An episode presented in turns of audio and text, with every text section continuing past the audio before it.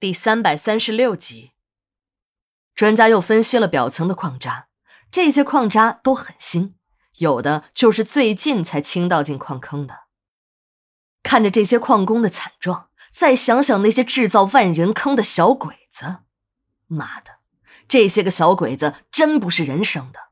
他们能这样对待中国劳工，说明他们真的没有人性。当然了，日本人中也有好人。这个资源匮乏的国家，他们从小教育孩子的方法都不一样。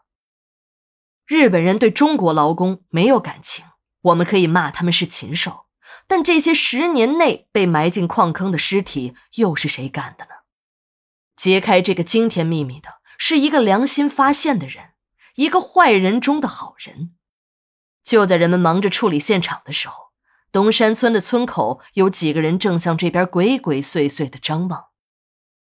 当招娣的死讯传到了坤哥的耳朵里时，他虽然早已有了心理准备，因为招娣的病情他看在眼里，自己得的就是这种病，所以他对这个病特别清楚。招娣已经没有多少时间了。最初，坤哥还以为招娣真的是病死的，但后来公安局的朋友告诉他，这个女人是被人拧断了脖子。他愤怒极了，可他知道。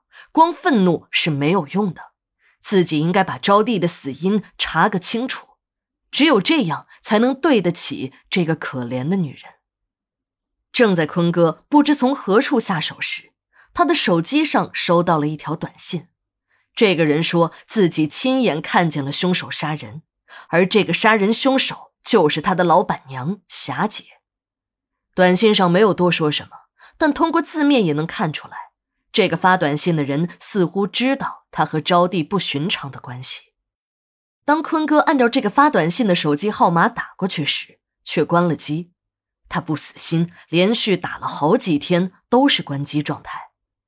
坤哥也怀疑过霞姐，他想了很长的时间，也没想出来霞姐的杀人动机。坤哥一直认为，对招娣这样一个将死之人，霞姐根本没有必要冒那么大的险。再说。霞姐一个女人，她没有力量把一个人的脖子给拧断的。这时的坤哥突然想起张勇死前对他说的一句话，说自己可能要到国外去治病，有点放心不下招娣时，坤哥出于讨好张勇的目的，还仔细的打听了一下。当坤哥知道是霞姐力主让张勇去看病时，又联想了一下霞姐的背景，这里面又有霞姐的弟弟水哥在运作。坤哥这才把怀疑的重点落在了霞姐身上。坤哥已经搜集了很长时间的证据，尤其是张勇为了瞒报事故，竟然转移死难矿工的遗体。但这些转移工作都是由张家的那些特别亲信来进行的。坤哥也侧面的打听过那几个地痞，但那些人精得很，一个字儿也不肯透露给他。这时，坤哥才知道，张勇虽然也相信他。但像这种机密的事情，还是对自己有所保留的。把张勇秘密埋尸的地点告诉给坤哥的，还是那个和他有过鱼水之欢的小莲。坤哥一开始还非常怀疑这个消息的可靠性。这个已经被张家休出了家门的女人，怎么可能掌握这天大的机密？但小莲的一番自报家门，却让坤哥深信不疑。在说出这些机密之前。小莲还和坤哥约定，在坤哥举报张家时，一定不要把自己说出来。小莲虽然恨招娣，但她更恨张百万。自从张百万和小莲发生关系后，张百万似乎对她上了瘾，隔三差五的来找她。后来还给小莲母子在外面找了房子，小莲呢，也就稀里糊涂的成了张百万的女人。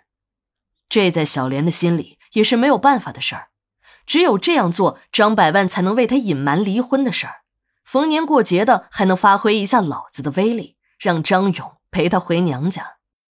张勇虽然不愿意，但转念一想，一年也就那么几次，忍一忍，剩下的时间就都是自己和招娣的二人世界。